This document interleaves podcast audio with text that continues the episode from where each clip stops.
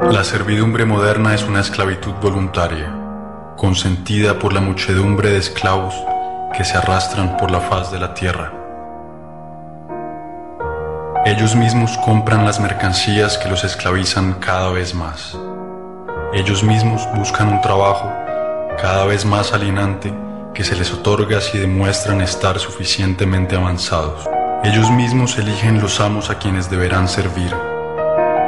Para que esta tragedia absurda pueda tener lugar, ha sido necesario despojar a esa clase de la conciencia de su explotación y de su alienación. Ya, ya, ya. Hola, bienvenidos al anteúltimo programa de Semilla de Revolución. He decretado el estado de sitio en todo el territorio nacional.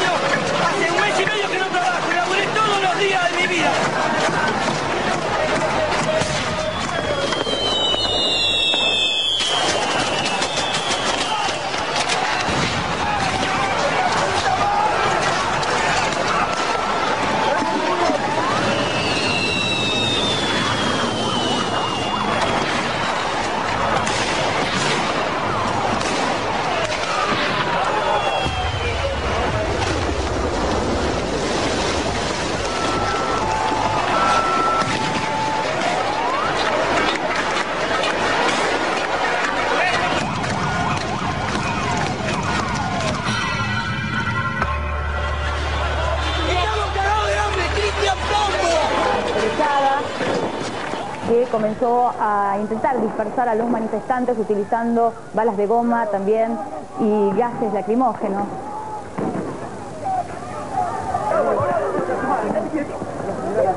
Muchas personas fueron llevadas detenidas, se pudo percibir el trabajo de gran cantidad de policías de civil que utilizaban la violencia para arrestar a algunos manifestantes. También en este caso, las imágenes se sucedieron en forma constante, corridas, momentos de tensa calma, luego nuevos incidentes, pero siempre la violencia estuvo tristemente presente.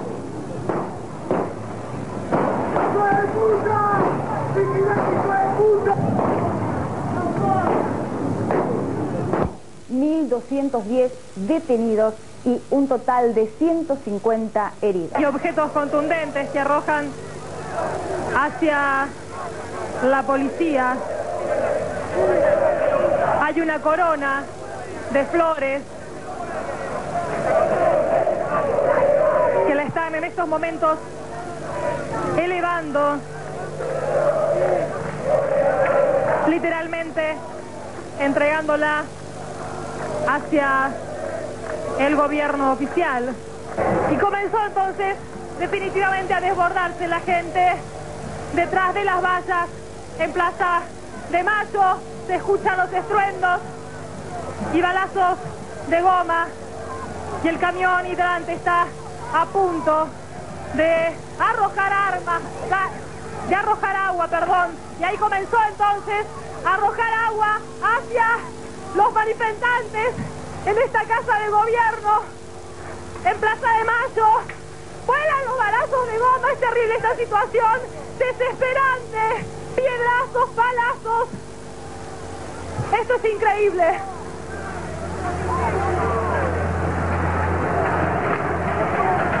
Ustedes pueden escuchar las balas de goma, incesantes son los disparos. Estamos trabajando en el piso.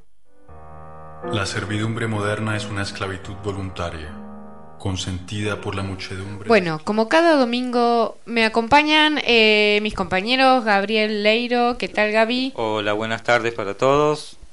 Eh, Daniel Martínez, hola Dani, ¿cómo estás? Hola, buenas tardes. Y hoy está acá con nosotros Alfredo Berti. ¿Qué tal Alfredo? ¿Cómo estás? Hola gente, ¿cómo está? Bueno, eh, Hace 15 años, la autoconvocatoria, la acción masiva, el protagonismo colectivo fueron las llaves que posibilitó y abrió la puerta al pueblo movilizado. En las históricas jornadas del 19 y 20 de diciembre del 2001. El pueblo había salido a la calle a ocupar el escenario político, a parar el avance de la oligarquía financiera sobre sus derechos, a terminar en los hechos con el pretendido estado de sitio del gobierno de los monopolios. El pueblo, aún sin ningún proyecto político, había dado todo su esfuerzo y su sangre para marcar el límite de su tolerancia y trazar así una línea que restrinja a la dictadura de la, burguesía monopólica. El 20 de diciembre una masacre se desató en la Plaza de Mayo. En las mismas fueron asesinadas cinco personas. Carlos Petete Almirón, eh, un compañero de acá de Lanús, Gustavo Ariel Benedetto, Diego Lamagna, Alberto Márquez y Gastón Marcelo Rivas. Se intentó asesinar a otros cuatro, Marcelo Dorado, Martín Galli, Sergio Rubén Sánchez y Paula Simonetti, y sufrieron lesiones otras 227 personas. Hoy haremos un análisis de la situación de aquellos días y qué pasó con el que se vayan todos. ¿Están hoy dadas las condiciones para que nuevamente el pueblo se levante en tal forma para defender sus derechos y su dignidad? Nos encantaría nos llamen a los teléfonos que voy a pasar. Eh, los teléfonos son 4247-4737, 4225-5951, 4225-3198 y el celular es 1540 25 45 90.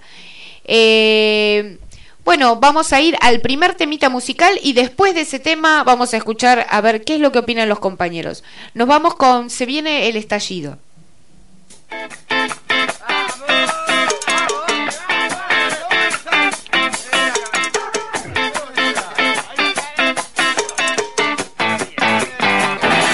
Si viene el estallido, si viene el estallido de mi guitarra,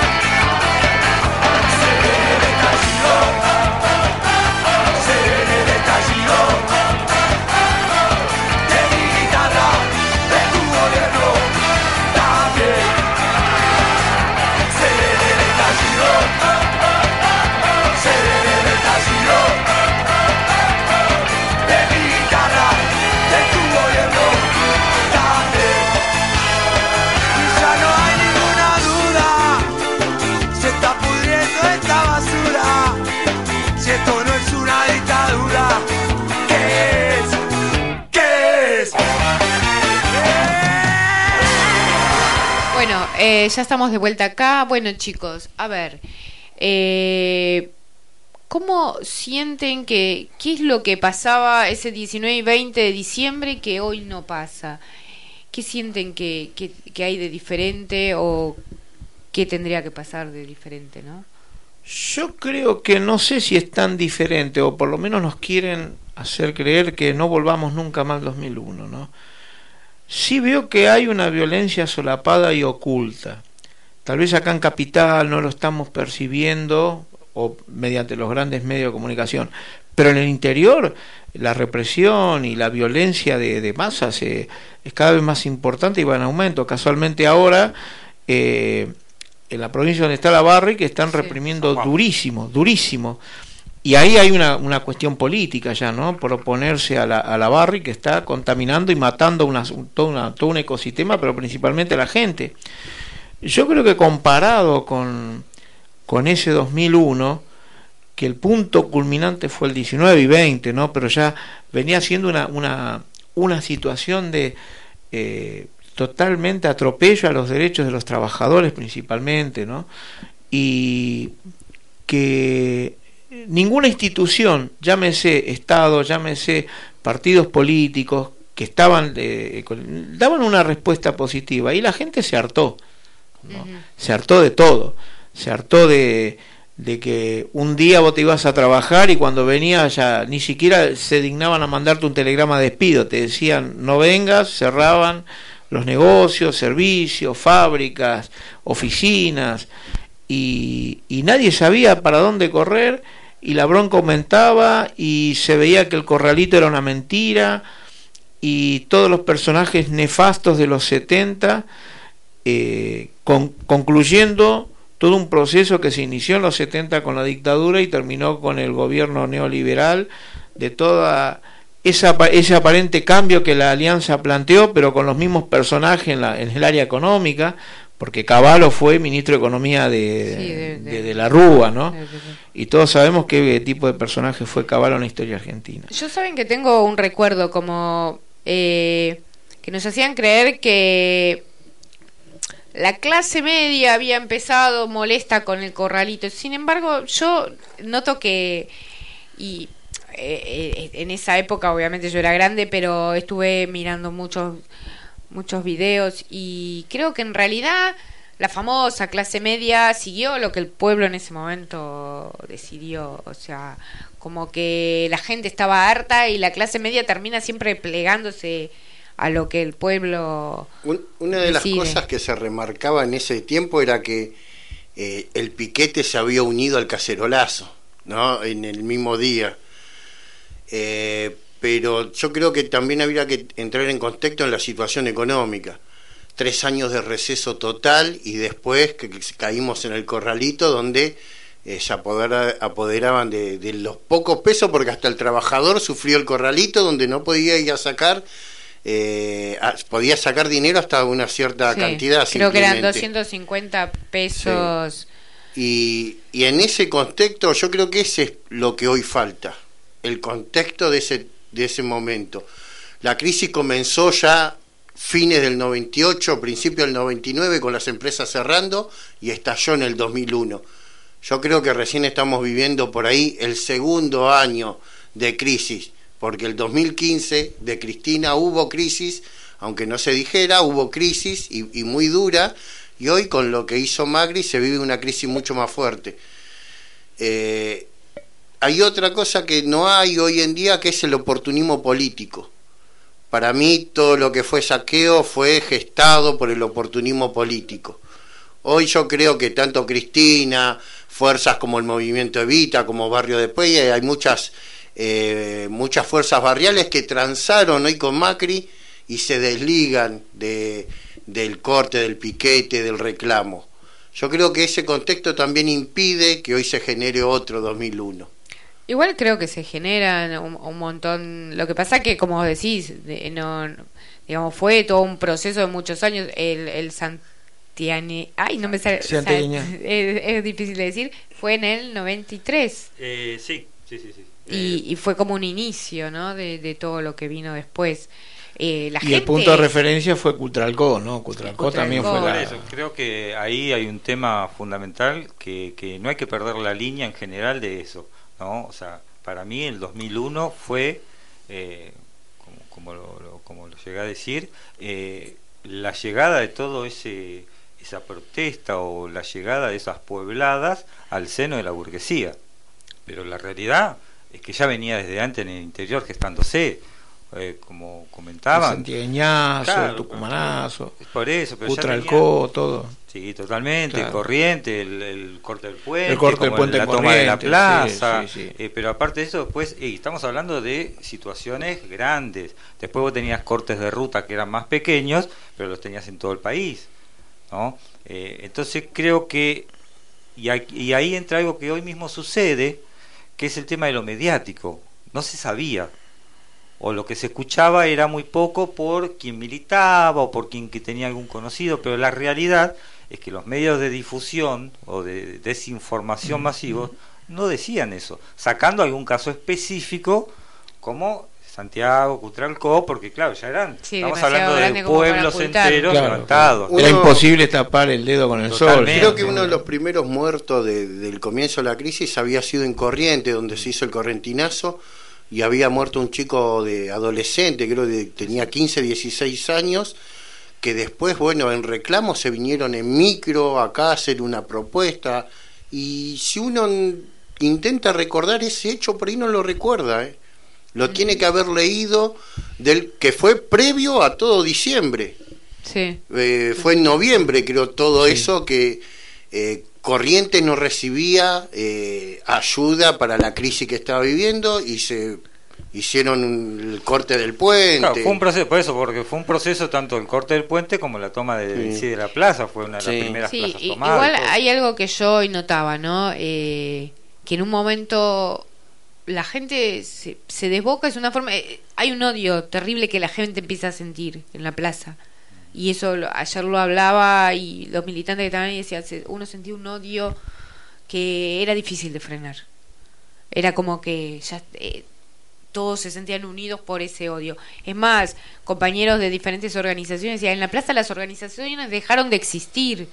No había más organizaciones, no era que estábamos, no, éramos, eh, o sea, no estábamos con el compañero, se habían perdido, estaban eh, separados, mismo el compañero que contó eh, como perdió a su compañero Almirón y lo buscaba y lo buscaba, en un momento lo encontró y después lo volvió a, a perder y después cuando lo vuelve a buscar está muerto, o sea, eh, pero no, no estaban las organizaciones unidas eh, ahí en la plaza, se habían dispersado y mezclado entre todas. Sí, pero otro, otro fenómeno que a mí me llamó la atención cuando vi esos videos que vos subiste hoy en, en Facebook, era, habían quedado automovilistas atrapados entre Sí. el, el cerco policial y los manifestantes, pero en vez de insultar, la gente apoyaba de los autos, incitaban a, Sí, que, sí. a correr a la policía con bocinazos.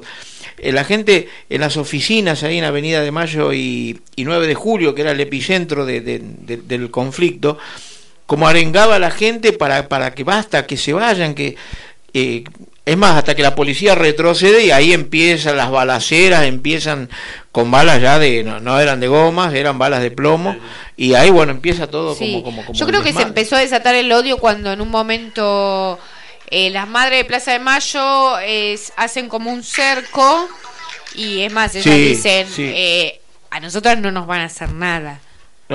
Y va la sí, caballería y- sí, voy con la caballería. Sí, sí, digamos que todo lo que es el, el proceso ya de movida estaba la idea de que la plaza no se tomaba, por eso estaba vallada, que después una de las mentiras que salió diciendo el gobierno, que suponían que iban a tirar las vallas, qué sé yo, que sí, obviamente era por ahí era la idea, pero la idea que yo calculo que ya la idea de ellos era reprimir, eh, por lo mismo que, que comentábamos hace un rato, eh, se estaba viniendo un proceso en alza, de, de, de- de gestarse en, en la gente la necesidad de un cambio. ¿no? Claro. Y ahí vamos a lo, a lo que hablábamos hace un rato, entre que se generó una consigna. ¿sí? La consigna era que se vayan todos. ¿sí? Y ahí vamos a- al, al tema en sí. ¿no? Eh, la consigna hace a, al cambio real o qué se necesita? Porque yo puedo abastecerme de la consigna, pero la consigna realmente me genera un cambio porque se vayan todos, pero si...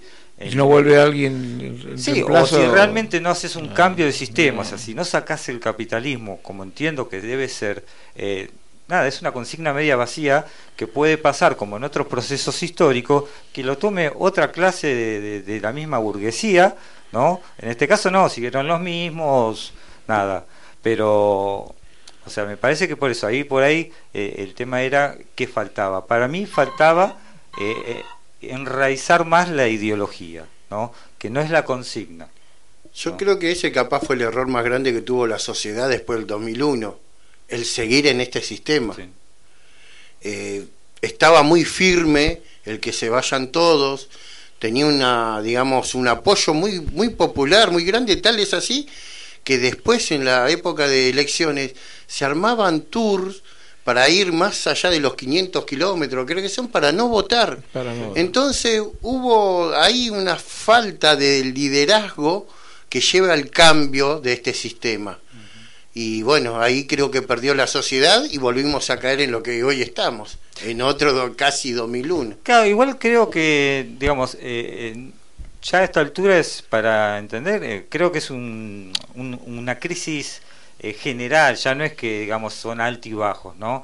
Lo que puede llegar a ser la burguesía es dibujarla, en algunos sentidos, con, como ha sucedido con gobiernos progresistas, para intentar de humanizar un sistema inhumano, que se da en, en cierto momento, por ahí un proceso de, industrialización que supone eh, que está todo bien, cuando en realidad, eh, nada, fue simplemente un paliativo. Además convengamos ese famoso proceso de neoindustrialización, de ne- no se dio. En, en los hechos y en concreto no se dio, porque acá en Argentina supuestamente la propuesta de, de- de- del kirchnerismo, por así decirlo, a mí me cuesta mucho usar la palabra kirchnerismo, porque ese ismo como si fuese que inventaron algo nuevo o se hizo un aporte a la, a la gran teoría de la ciencia política, y para mí fue un intento, como vos decís, de maquillar algo que es, yo no diría inhumano, sino antihumano. ¿Y por qué hago esta salvedad, esta diferencia, hasta si se quiere filosófica? Porque decir inhumano eh, quiere decir que no es, es falta de humanidad. Entonces, si algo tiene una falta de humanidad, no, le, no puede entender lo que es humano. En cambio, decir antihumano es contra la humanidad, ¿no? O sea, yo definiría más el capitalismo como antihumano, ¿no? En todas sus expresiones. Y es su esencia ser así, porque se basa en la competitividad, en el que a, a- costa de lo, de lo poco que yo puedo tener, 100 no lo pueden tener, y bueno, las reglas del mercado son así, y todo ese discurso que conocemos. Maquillado o no, en Argentina en concreto, no, no, no se, se quiso reinventar lo que fue los años 40, 50, con, también con otro intento de proceso de industrialización. Después del 2003 no se, no se dio eso, no se dio en el, en el sentido eh, económicamente, llamémoslo así, de un Estado industrial burgués, ¿no? De una burguesía industrial o industrialista nacional. No se dio primero porque el entorno mundial ya no te dejaba en plena era de globalización, donde el sector y el capitalismo financiero y productivo se han fusionado, que eso en los 50 eh, se venía ya desarrollando, pero en esta etapa, en el 2000, eh, estaba como hay un capitalismo voraz donde cada vez los grupos de poder se han concentrado más y como que están las, las reglas de juego ya dadas así y que no queda otro cambio más que reemplazar un sistema por otro. Sí, igual, perdón, eh, tampoco se dio porque vos tenés eh, unas luchas constantes de los trabajadores. Por supuesto, ahí, no, no, por seguro. problema lo mismo, no es unificada en todo lo que es la industria o el servicio, pero se han dado peleas constantemente, entonces que no le ha permitido eh, la explotación, que es el fin de la industria. Porque cuando nos dicen, eh, sí, nos vamos a industrializar o con el discurso Sí. actual del gobierno, la realidad es que para que vengan esos supuestos capitales que nunca van a venir, porque obviamente el sistema, eh, la crisis es mundial, eh, lo que necesita el gobierno es mayor explotación, bajar los salarios, ¿para qué? Para que la mano de obra sea barata, ¿no? Entonces, el argentino creo que tiene una historia de lucha que no se ha entregado. Por ahí en un principio se pudo haber dado en, lo, en, el, en, el, cambio por la necesidad de trabajo, porque había mucha desocupación, pero inevitablemente después se vuelve constantemente a la lucha. Porque uno no acepta las condiciones esas de explotación. Sí, yo creo que el, el, esta fecha 19 y 20 del 2001 es un fiel reflejo de eso, sí. ¿no? Que tenemos un pueblo Muy altamente agarrido. combativo y que bueno, cuando por... le tocan el, nervio eso, no se queda quieto. ¿no? Por eso que entonces a ver, cuando hablamos, bueno, ¿qué es lo que falta? Falta la organización, falta, como vos decís, la ideología en el pueblo, bueno, eh, pero yo tengo la sensación que esta crisis, me cuesta llamarlo crisis, porque en realidad eh, no sé si es una crisis, ¿no? Hoy, porque... hoy escuchaba decir que para, para que haya revolución, primero tienen que faltar tres platos de comida. Y yo que capaz ese es el punto, que aún no falta aunque está creciendo, pero aún no falta. Claro, pero la, la, cuestión es que, ¿y qué va a pasar después? Algo muy parecido al 2001 y, o sea, en algún momento tenemos que ser conscientes que esto va a saltar, porque la gente Es tiene, inevitable, o sea, es inevitable. Es inevitable. No, no saltará este año, saltará el que viene. Y, digo, otra vez vamos pero- a tener muertos eh, sin que se llegue a algo más profundo, creo que eso es... Por eso, lo que pasa que a lo que por ahí digo yo eh, que falta ideología es que las masas, el pueblo en sí, el trabajador, el, el independiente o como lo quieran llamar, aquel que no es militante, entienda que es el sistema socialista. Hoy por hoy cualquiera utiliza la palabra socialismo Es como lo que veníamos diciendo en otros programas. Claro, entonces hay una tergiversación a propósito del propio sistema, porque eh, para que no, no se genere la curiosidad, ¿qué es eso distinto de lo que me decís? ¿No? Porque hoy por hoy puedo decir, Santa Fe es un gobierno socialista. En ese sentido creo que hay muchas palabras que se mal utilizan y muchas imágenes. Claro, Eh, hasta hasta la foto del Che, es re mal utilizada. La palabra revolución es re mal utilizada. El trotskismo, eh, yo por lo que veo en general, ha dejado de utilizar la palabra revolución. Yo en general en las últimas consignas electoralistas de ellos no las he visto. No. Entonces ha entrado en esta vorágine electoralista de, ne- de recaudar votos que ha- para mí ha perdido el norte, aunque sea de, No, de- sí, del además marketing, que en Claro, realidad. Sí. es que no lo creen. Ayer justamente hablábamos con, con unas compañeras de fogoneros, eh, hablábamos de organizaciones en teoría revolucionarias que tienen muchos jóvenes. Eh, no, no estoy hablando específicamente del fin ni nada.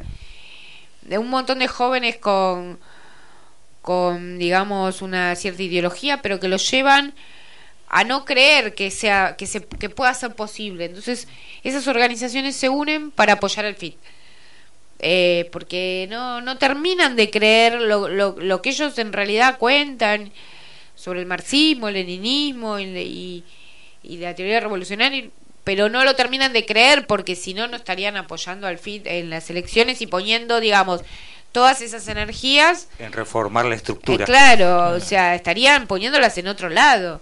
Y es terrible porque es una cantidad de jóvenes muy valiosos, creo yo. eh, y que No, lo na- podemos- nadie niega de la honestidad ideológica. Sí, sí lo que nosotros desde nuestra postura sí decimos que una revolución no se hace, y la historia lo ha dicho, no es que lo dicen tres eh, simpatizantes del marxismo-leninismo sentados en una radio, la historia de la humanidad lo ha, lo ha, lo ha plasmado en la práctica. Ninguna revolución ha triunfado y ha permanecido eh, con las reglas del opresor, ¿no? Y cuando uno habla de las reglas del opresor, habla de todo la- el aparatado, el aparataje jurídico, electoral. Eh, yo siempre dije, este, este invento del balotaje es una mentira solapada. Si estamos hablando que la democracia es un gobierno de la mayoría, es una contradicción ideológica al sistema de balotaje. Y nos han hecho creer de que eh, eh, en un sistema de balotaje se elige libremente o democráticamente cuando no es así. Vos estás eligiendo una minoría de la de, eh, como este último gobierno o los últimos que fueron con balotaje. No se llegó a una, man- a una mayoría y se, y se polariza y se elige la, la mejor minoría. O sea, es un entramado y no- que lo peor que hay, hay sectores que se dicen revolucionarios que creen estas consignas, ¿no? y que la transmiten al pueblo. Y yo creo que acá también, junto con el, el darle una ideología a estas protestas, también pasa por eh, que el ciudadano independiente, que no tiene una afiliación, una simpatía por alguna organización determinada, se dé cuenta también que esto es una trampa y es una mentira. Es como que te digan a vos, a ver, ¿cómo querés que te cocinemos? ¿Al horno? ¿En guiso? O, o, te hacemos así tipo en un, en un hornito con brasa a fuego lento? ¿no? O sea, estás eligiendo el mal menor siempre, ¿no? Y eso también forma parte de... Siempre hablamos acá del tema del sentido de pertenencia, de cómo, cómo crear esa, esa, ese sentido de pertenencia hacia una nueva ideología, ¿no? Primero también desmitificando y diciendo las cosas como son, ¿no? Nos guste o no. Igual siento siempre que veo las imágenes y siento que fue un desperdicio, porque la gente cuando decía que se vayan todos había empezado que se vaya el Que no presidente, que se vayan los peronistas, que se vayan, o sea, la gente quería que se vayan todos y no hubo nadie para no hubo nadie para decir, ok, se van todos y proponemos. Yo siento que la gente estaba dispuesta, pero pero que hubo un vacío. Lo que pasa también tenemos dos cosas para mí entender. Eh, la revolución es un proceso. Como todo proceso va quemando pautas y, y se va autorreformulando. El sistema lo entiende, el capitalismo lo entiende. Por eso siempre está, eh, no digo un paso adelante, pero sí metiendo palos en la rueda. Eh, entonces, ¿qué pasa? Dentro de ese proceso se va a dar seguramente, quizás venga otro, 2001, pero ya va a ser distinto. ¿sí? Ahora, el que faltaba, eh, digamos, no, no supongamos que van a ser como las películas anglosajonas que va caminando con la bandera, sale toda la gente a la calle siguiendo la bandera y las ideas, cuando no la conocen. Bueno, Creo que pero tampoco en, la hubo gente propuesta. pasa eso. Yo por lo que puedo hablar con, con amigos, con compañeros, pasa eso. Apoyan la lucha, pero no van a salir a luchar.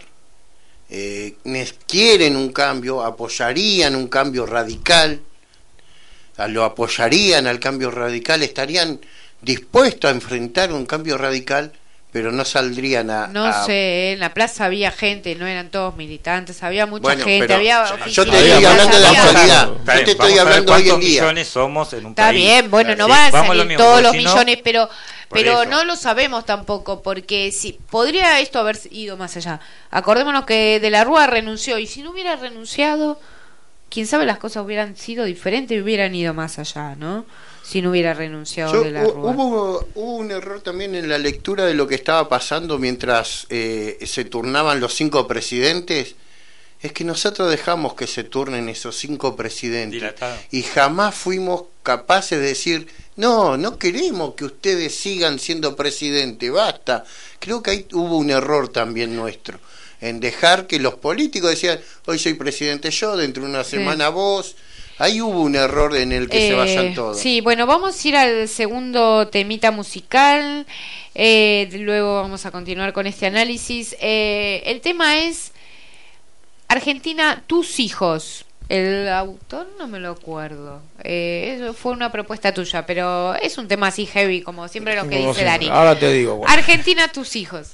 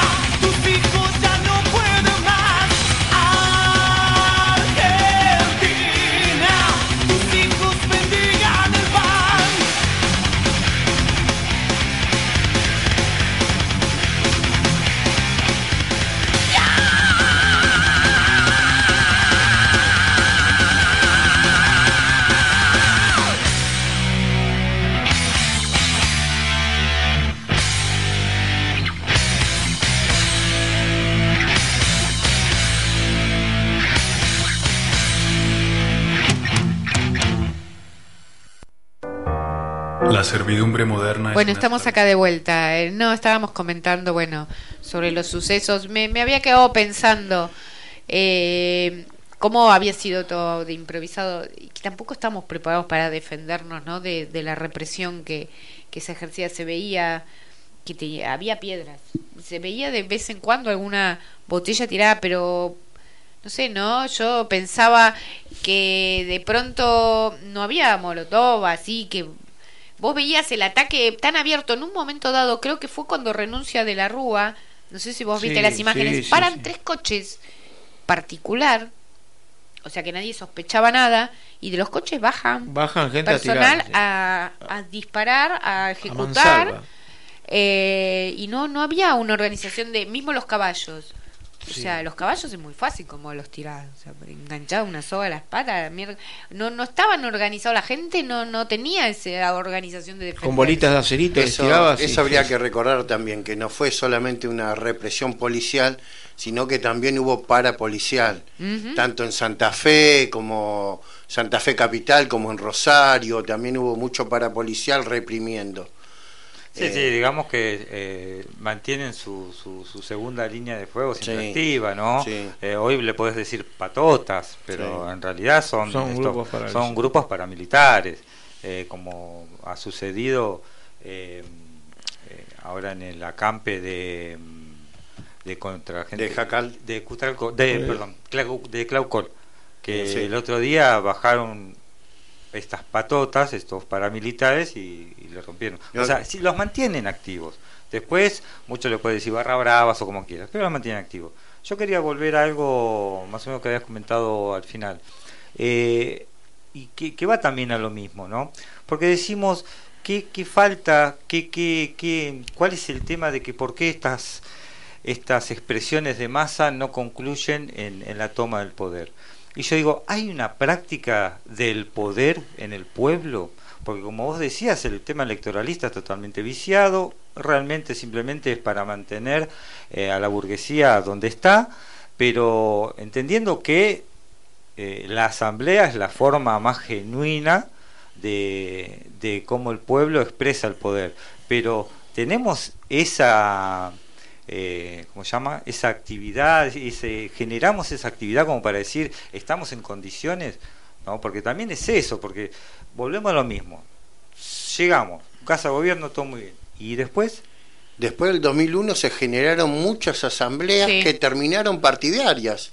Hoy hay varios de esos referentes de asambleístas que, que tienen un partido de traza hoy en día. La verdad que se, se terminó yendo al sistema Sí, electoral, Sí. cayendo en esa jaula que nos meten. Igual, vos fíjate que normalmente tiende a surgir, porque vos fíjate cuando se dio lo del tarifazo o cuando se dio lo de los cortes de luz, eh, se, se, se vuelven a generar. Sí. A mí me ha apartado eh, participar en dos específicamente en el barrio, una fue por tema de seguridad y otra fue por el tema de los cortes de luz. Algo que me sorprendió en el primero fue que ya automáticamente la gente reconocía a los punteros y los sacaba. Sí, eso es verdad. En Eso una, lo- o sea, se levantó una señora cuando tendría 60, 70 años, se levantó y se fue. Y con- atrás de ella nos fuimos todos a la puerta.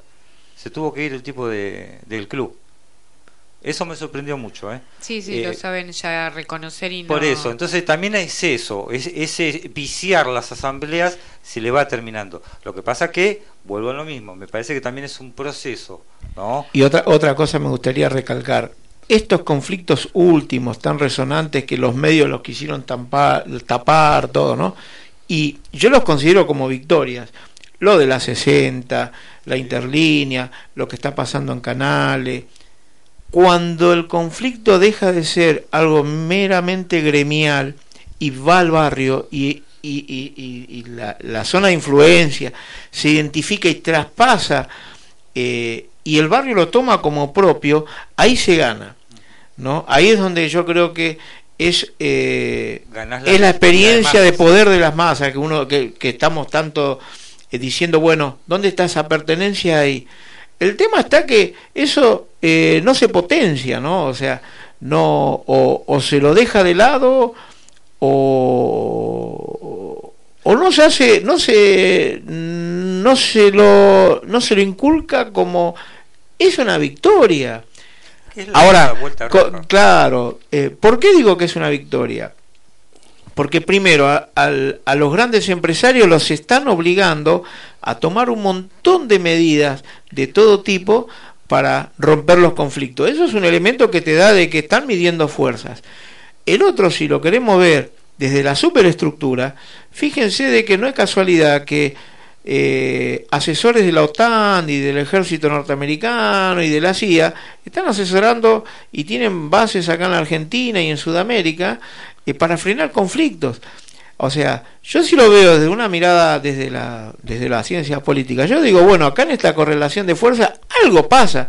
¿Para qué voy a tomarme yo tantos recaudos en preparar a mis fuerzas armadas y de seguridad si está todo bien, ¿no? Si, si no va a haber conflictos, si la gente eh, que nos quieren decir como que la gente está quieta, que no pasa nada, de que o nos quieren poner ese arbolito de la inseguridad para no ver el bosque de los conflictos, ¿no? Yo creo que eh, no nos estamos dando cuenta, pero hay un potencial muy grande de triunfo. El tema es que hay que plasmarlo y hay que convencerse de que es posible y de que se está ganando. Son pequeñas victorias, ¿no? Son pequeños eh,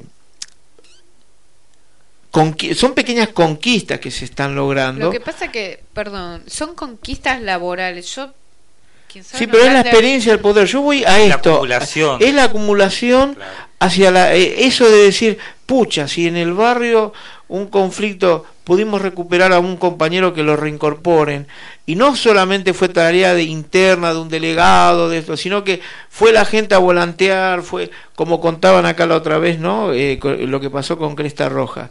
Eh, yo digo que esas son cosas cualitativas que hay que hay que hay que ver como que eh, hay un ámbito como para desarrollar esta idea de que eh, existe otra salida. Sí, aparte hay que diferenciar los conflictos, porque hay conflictos que en lo mediano plazo la burguesía tiene que aflojar sí o sí, ¿sí? Obviamente la burguesía necesita producción, entonces es distinto un conflicto en fábrica que un conflicto en el barrio. La seguridad sabemos que mientras exista el capitalismo no tiene solución, porque el capitalismo la genera. Eh, entonces por ahí no es lo mismo el conflicto que se presente por seguridad a un conflicto por corte de luz, que es cambiar el transformador de la esquina, o le cambian de fase para que este barrio no tenga problema y ya pasa el problema del otro barrio hasta que el barrio se organiza. Creo que una de las cosas que hay que, que, a mí me, digamos, me generan buenas expectativas en general es cómo las formas de organización de las masas van mutando y superan a la burguesía. Porque vos fíjate que eh, pese eh, a que en, en general eh, se buscan la forma de desvirtuar los, los cortes o de desvirtuar las luchas, la gente cuando tiene que hacerlo, sea por el barrio, lo que sea, encuentra la forma de organizarse, ¿no? Más allá de lo que comentábamos el puntero, más allá de todo eso. Sí. Igualmente yo, ¿saben lo que siento? Yo estoy de acuerdo con que hay que meter, poner la ideología en la gente, porque si no, no, o sea, llegamos a, al poder y después que, o sea, eso tiene que estar... Pero lo que pasa es que siento que no nos podemos dormir en los laureles, porque en cualquier momento explota, la gente no va a esperar que pongan la ideología eh, la gente cuando explote va a explotar y nosotros somos los que tenemos que estar listos para ver qué se hace con eso. Esa es la sensación que yo Ojo, tengo. ahí hay eh. un tema muy finito, ¿eh? Porque si hablamos, por lo que yo entiendo de socialismo, estamos hablando de sistemas donde el pueblo decide. Ahora, si nos vamos a volcar a buscar la figura relevante, ya estamos entrando en un personalismo ahí. No, estoy hablando de las que- organizaciones revolucionarias que van a tener que guiar eh, en eso. La, la gente sola, ya vimos en el 2001 estaba la gente sola. ¿Y, con- en qué quedó? Con Nada. respecto a las organizaciones revolucionarias, yo creo que estamos, se está viviendo eh, un ciclo, ¿no? Tanto también con, con el sector trabajador, ¿no? Donde de- desde el anarquismo del 900 se fueron ganando a base de lucha, se fueron ganando derechos, después con la democracia o, con, con otros partidos, se fueron imponiendo leyes que le fueron quitando derechos al trabajador. Hoy creo que estamos en un nivel de la misma esclavitud del 1900 y el trabajador se ve obligado, presionado por las leyes de esclavitud, a salir a pelear derechos. Y yo creo que estamos en eso, se está volviendo a reconstruir toda eh, la revolución, por así decirlo. Hoy tenemos en la cabeza pero lo que significa la revolución, pero sin duda creo que estamos volviendo al 1900, por lo menos en la lucha del trabajador y en el espíritu del revolucionario, donde se empieza a gestar. Eh, como decía, tiene un proceso lamentable, va a ser muy largo, porque si estamos en los comienzos, eh, va a ser muy largo, pero siento que volvimos a la esclavitud con leyes laborales, con, con techos en paritaria, con, con horarios de, de, de explotación. Yo en ese sentido creo que volvimos al 1900. No el cobrar trabajador impuesto al salario, que es otra mentira, esto techo de ganancia al salario, eso es una mentira, no se discute ni ni siquiera eso se está discutiendo, ¿no? Que en realidad acá de ganancias, cobrar al salario ganancias, eso es una farsa que nos tenemos que pagarle la ganancia nosotros a los burgueses, no. El salario en realidad no es ganancia. No es para la empresa, ganancia, es pérdida, obvio. O sea que, O sea, cuando te tienen que pagar es pérdida, pero a la hora de cobrar, o sea, Ahí, de, claro. de- eh, es eh, nos Aparte, están haciendo el cuento. Tiene doble función. Claro. Primero, la recaudadora. Y segundo, la del techo. Porque ¿qué voy a reclamar yo? Mejor salario si me lo van a sacar en impuestos. Por eso Sí, tiene la doble función. Sí, recaudadora, pero también la otra. Por eso a veces cuando se explica ahí, estás luchando por, eh, pero no me llega mi salario, pero tampoco vas a salir a luchar porque decís, ¿para qué voy a pelear por más sueldo si voy a llegar? Entonces, hay que voltear eso y después vamos por más salarios. ¿no? Sí, hay, hay mucha hipocresía en, en el sentido de, la, de eso del, del- del impuesto al sueldo, porque como si fuera un trabajador que gana suficiente, ¿por qué no me muestran los recibos o los resúmenes de las empresas? ¿Por qué a, las empresas no se le suma un 5% más en la quita de ganancia y sí al trabajador? Y en cambio, mediáticamente, ay no, pero si no le sacamos al trabajador, la Argentina se viene abajo. ¿Cómo puede ser eso? Hay, hay mediáticamente eh, un, sentido de conformémonos, muchachos, que si no la Argentina no sale adelante. Bueno, ese es, eh, digamos, eh, el discurso de la burguesía como, eh, como fue el discurso del corralito, porque el corralito afectó a, llamémosle, clase media argentina para abajo, pero la realidad es que las grandes empresas, empresarios, la, la burguesía en sí, eh, sacó su dinero de, de acá, o sea, ya sabían que se venía el- el- lo que llamamos corralito y, y han Sí, sí, sacado los su grandes, los grandes. Por sí, eso, o sí. sea, eh, entendamos que no, o sea, eh, estos procesos que ellos ente- generan eh, también se resguardan ellos, ¿no? Eh, por eso el tema de Yo la creo- ganancia nunca vamos a saber. Yo creo que acá, ganan. hasta acá estamos todos de acuerdo. Y, a- y acá si yo un poco a nivel, a título personal, sin ser personalista, me hago una autocrítica, ¿no? ¿Y las organizaciones revolucionarias qué entonces? ¿Qué, No, por qué eso, papel sí, estamos yo- jugando? Eh, a eso yo voy, ¿no? Sí, yo, eh, no, eh, siendo decían- simpatizante de, una de ellas, digo, eh, le- vuelvo a decirlo, soy el primero que me pongo en autocrítica. ¿Qué hacemos para, para generar esto, para que eh, ese independiente se identifique realmente con esto? ¿no? Eh, tal vez a, a nosotros mismos nos esté faltando esa ideología, Yo creo plasmarla que- más en los hechos. Perdón, ¿no? Dani, creo que nos fuimos al extremo. Es una opinión personal y Claro. muy probable que no estén de acuerdo. Yo creo que eh, estamos de acuerdo que es el pueblo el que decide cuándo, Sí. pero creo que nos fuimos al extremo de no dar importancia a las vanguardias pensando en el personalismo. Yo creo que las vanguardias son importantes. Es mi opinión personal. Pienso que siempre en una revolución y en un cambio ha habido vanguardias.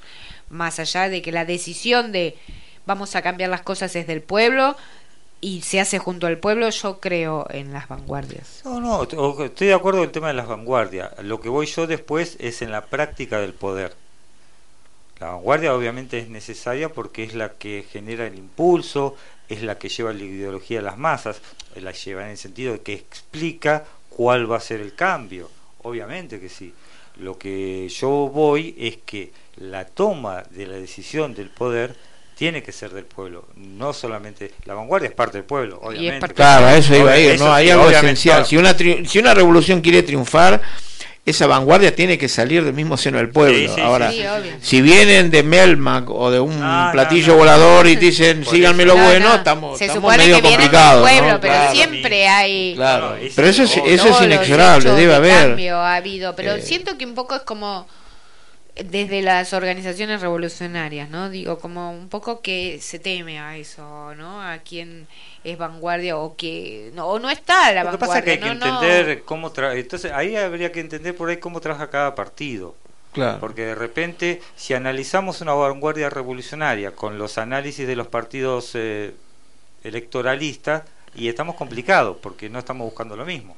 No, no, electoralista. Entonces, por ahí, por eso, no. entonces habría que ver, ahí es por ahí es más puntual a cada partido que se diga revolucionario y no entre en el sistema electoralista, porque en general, eh, llegada esta época del año, ya empiezan a hacer eh, uniones o, ¿cómo se llama? Eh, Alianzas. alianzas, ¿no? Entonces ya como durante el año electoral hemos perdido el rumbo revolucionario. Pero creo que ahí por ahí va el análisis Claro. más específico a cada partido. En cómo trabaja, ¿no? Para generar esto, la conciencia de clase de la necesidad de un cambio o de repente cómo llevar y hacer entender qué es el socialismo, qué es la asamblea como, como gestora de poder, ¿no? Que, que es simple, pero que hay que explicarlo, ¿no? Y que por ahí es ahí donde cada partido Bueno. se diferencia. A ver, Gabriel, ¿qué es el socialismo? ¿Qué es el Eh, ahí está, Eh, linda pregunta. Igual, eh. chicos, nos queda nada. Bueno, lo vamos a dejar para el, Para el balance, Eh, memoria y balance. Memoria y balance. Sí, sí, sí, sí. Eh, y bueno, nada. eh, estuvo re bueno, a pesar de que hoy no, no estábamos, yo no invitado, pero estuvo Alfredo, que es Ah, un es gusto un baluarte, tenerlo ¿no? Totalmente. acá con miembro originario, el miembro originario. por fin lo conozco. guía espiritual. Guía, Eh, y bueno, nada, eh, creo que fue un buen programa, ¿no? Y Quería hacer una, una Sí. acotación porque lo, lo recordaba así, pero no estaba seguro y que lo habías comentado vos. El tema de. Porque muchos toman con respecto a que eh, fue eh, una levantada de la clase media que tenía dinero en el banco. Sí, sí, eso es lo que yo había comentado, sí. Pero no hay que olvidarse que en junio de ese año el sueldo se bancarizó también. Sí, sí. Sí, sí, sí, sí. No hay que olvidarse de eso, porque muchos no lo tienen en cuenta. Yo en general cuando escucho decir, no, bueno, fue la clase media que tenía plata en Sí, el sí, banco". eso No, no, nos no. hacían creer. No, Claro, había ya trabajadores en blanco que los salarios también le quedaban Sí, enganchados sí, adentro. obvio, Claro, porque ya estaban claro. en el banco. Pero, Sí, pero, sí. viste, lo quería aclarar porque en general... Una, una de las cositas que quería recordar también que durante los últimos días de Cristina, de la Rúa fue al suelto de todo esto. Mm. Y ahora creo que fueron seis o siete mm, seis o siete policías sentenciados y mató, que, que creo que era el ministro de Seguridad en ese día, también recibió una condena. Leve, porque creo que son no superan los cinco años, y hay policías que tienen esto que en menor de tres años ten- la tomás, no tenés cárcel. Pero creo que ahora se sentenció eso por, por todos los hechos del, del 2000. Por la muerte de Almirón fue también, ¿no? Sí, que me fue, parece fue- que fue- por la fue- muerte de, de Almirón. que los militantes Que acá bueno, en en escalada, pocos días se va a hacer ¿no? una Sí. reunión en, en la plaza, no me acuerdo exactamente cuándo es.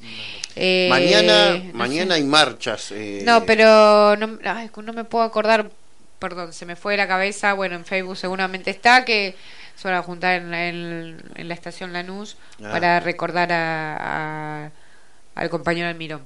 Bueno, gente, muchísimas gracias y nos queda un solo programita en el año. Y creo que vamos a ir el martes 26, aparentemente, ¿no? Aparentemente sí. Aparentemente. Sí, sí, sí, sí. Vamos a poner Eh, fecha. Porque después, eh, porque sábado y domingo son las fiestas.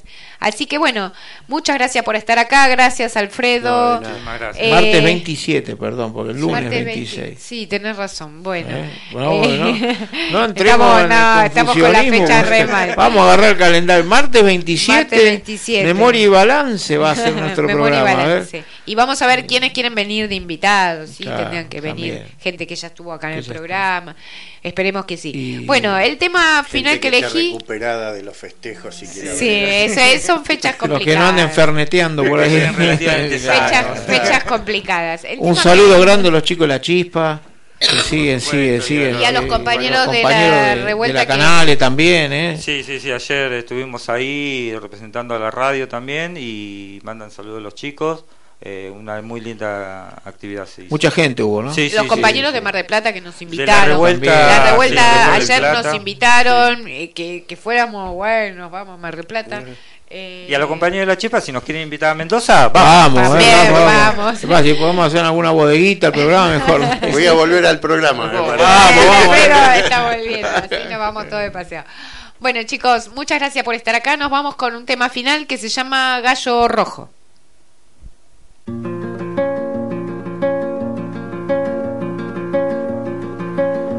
Cuando canta el gallo negro es porque se acaba el día. Cuando canta el gallo negro es porque se acaba el día. Si cantara el gallo rojo, otro gallo cantaría. Ay, si es que yo miento,